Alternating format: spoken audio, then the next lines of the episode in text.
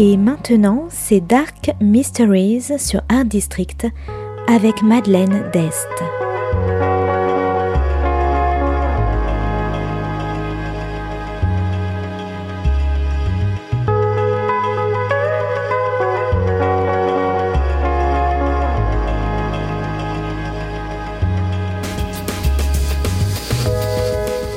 Welcome to Dark Mysteries, a book review show devoted to crime, mysteries, thrillers, and the dark side of human nature.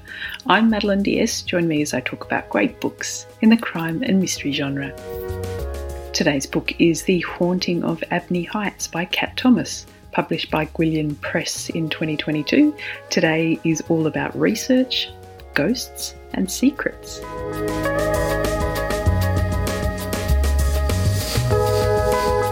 Dr. Megan Morgan is a genealogist employed by a property developer to research and document the history of Abney Asylum, now converted into a luxury apartment building. She stumbled across the job when researching a family history for a private client, an American woman whose relative Ella was an inmate of the asylum in 1907 and who fell to her death from one of the terraces.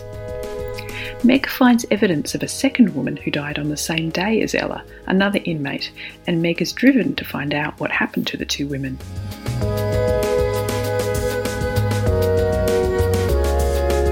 Taking this job means that Meg has also returned to her old neighbourhood, a place she's avoided since university and her mother's funeral, and to her surprise, she finds her old friend Antoine living in the building. The job comes with free board for Meg, but she gets a poky little flat in the basement. Antoine is a journalist at the local paper, and his interest is piqued by the story of the dead women.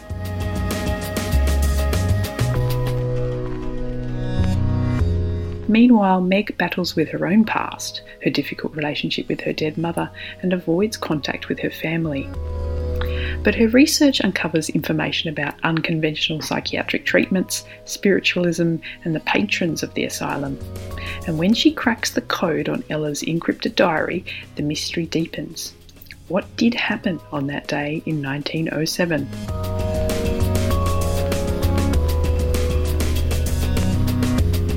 The Haunting of Abney Heights is a gothic mystery told through the eyes of Meg, as well as the diary entries of a psychiatrist, Dr. Wood, and Ella herself, as well as newspaper clippings from 1907.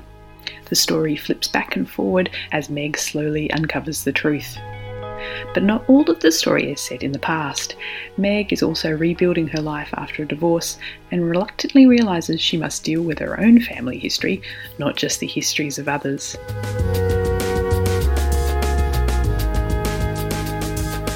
She forms her own Scooby Gang, references to Buffy the Vampire Slayer, with Antoine, his housemate, the intense artist Uzi, her lover Rowan, and Meg's mentor Benedict, to help her solve the mystery of Ella. And while I generally like stories set in the past, I found myself looking forward to the next chapters with the gang of friends. The Haunting of Abney Heights deals with dark issues such as the subordination of women, abuse, sexual, physical, and mental, blackmail, homosexuality, and mental illness. And the story itself is threaded with lies with so many unexpected twists.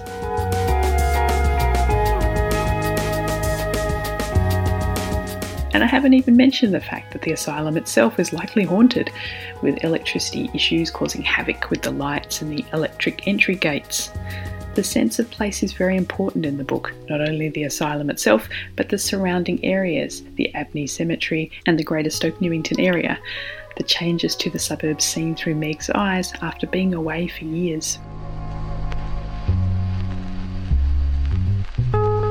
So, if you like haunted asylums, diaries, Edwardian England, complex families, North London, and lies, I recommend The Haunting of Abney Heights by Cat Thomas.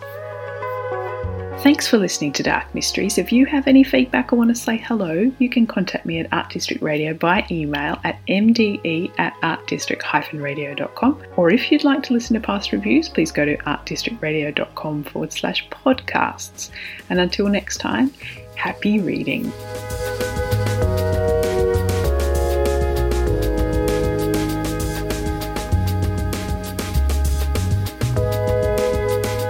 C'était Dark Mysteries sur Art District, la chronique en anglais de Madeleine Dest qui nous vient directement d'Australie.